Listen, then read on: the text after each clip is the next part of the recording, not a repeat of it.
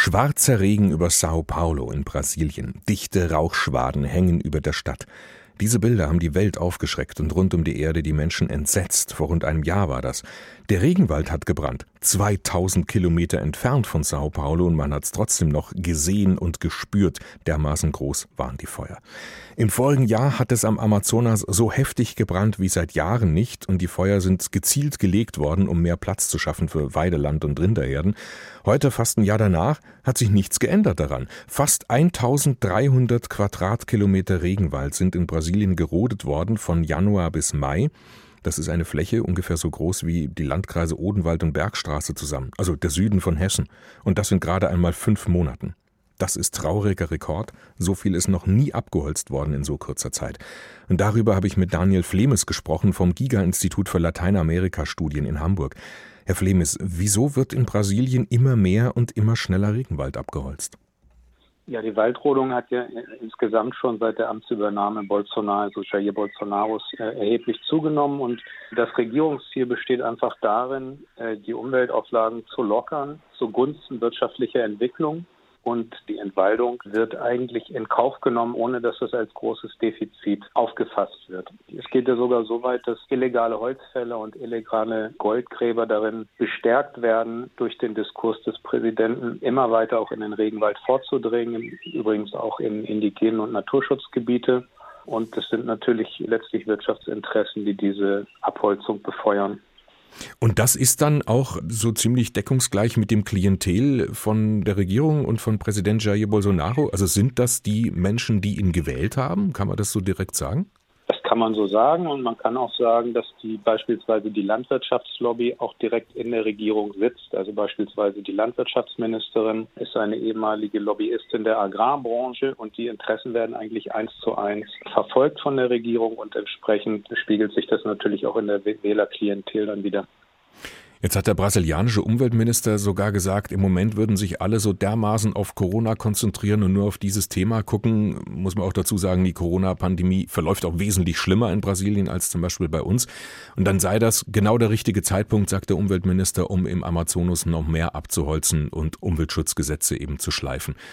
Was sagen denn die Brasilianer dazu? Regt sich da Protest auf der einen oder anderen Seite oder finden die das alle durch die Bank richtig so? Man muss wissen, dass die brasilianische Gesellschaft sehr stark polarisiert ist. Das heißt, Bolsonaro hat etwa eine Wählerbasis von 30 Prozent, die ziemlich unverbrüchlich auch zu ihm stehen. Dann gibt es viele, gibt es einen gewissen Anteil auch, die dazwischen stehen und nicht ganz so radikal aufgestellt sind und der Rest sind dann sehr harte Kritiker. Die Umweltproblematik wird in dieser politischen Schlammschlacht vermischt, auch durch Fake News, die insbesondere von der Regierungsseite sehr systematisch in den Medien gestreut werden, so dass es am Ende sagen eine Glaubensfrage scheint, auf welcher Seite man steht und auch, ob man eben daran glaubt, dass die Umwelt ernsthaften Schaden nimmt oder ob man daran glaubt, dass es in erster Linie um wirtschaftliche Entwicklung gehen muss. Und um auf Ihre Frage zu antworten, welche Kräfte es geben mag, die möglicherweise gegen diese Anti-Umweltpolitik stehen, also sowas wie eine Umweltbewegung, wie wir sie aus den westeuropäischen Ländern kennen. Das muss ich leider verneinen. Das wissen wir schon seit Bertolt Brecht, dass das die Moral lange nach dem Fressen kommt. Und die Brasilianer haben im Moment auch wirklich in großen Teilen, die meisten Brasilianer zählen ja nach UN-Definition zur Gruppe der Armen, andere Sorgen als eben etwa die Umweltpolitik und zumal in Zeiten von Corona und das wird eben trefflich ausgenutzt von der Regierung, nicht nur vom Umweltminister, sondern von der gesamten Regierung. Und die einzigen Korrektive, auf die man eigentlich hoffen kann, ist zum einen die Justiz,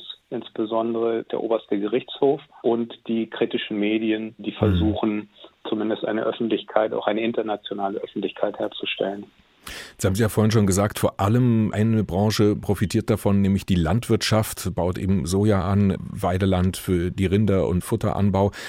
Wo geht denn eigentlich das ganze produzierte Rindfleisch hin aus Brasilien? In weiten Teilen nach Asien, insbesondere nach China, aber ein großer Anteil, ich glaube ein Drittel ungefähr, eben auch nach Europa. Das heißt, man könnte da vielleicht auch von unserer Seite aus was tun? Oder halten Sie das für einen kleinen Tropfen auf dem heißen Stein? Nein, ich denke, man könnte in jedem Fall was tun. Zum einen auf der politischen Ebene. Im Moment wird ja das nach wie vor das EU-Mercosur-Abkommen verhandelt. Also insofern, als dass es jetzt zur Ratifizierung in den nationalen Parlamenten der europäischen Staaten ansteht. Und es gilt aus meiner Sicht bindende und verifizierbare Umwelt- und Menschenrechtsstandards, denn es geht ja nicht nur um die Bäume, sondern da leben ja auch Menschen, die Indigenen, dass diese Umwelt- und Menschenrechtsstandards aufgenommen werden und dass deren Bruch auch automatisch dann Einfuhrstopps für Agrarprodukte nach sich ziehen sollte.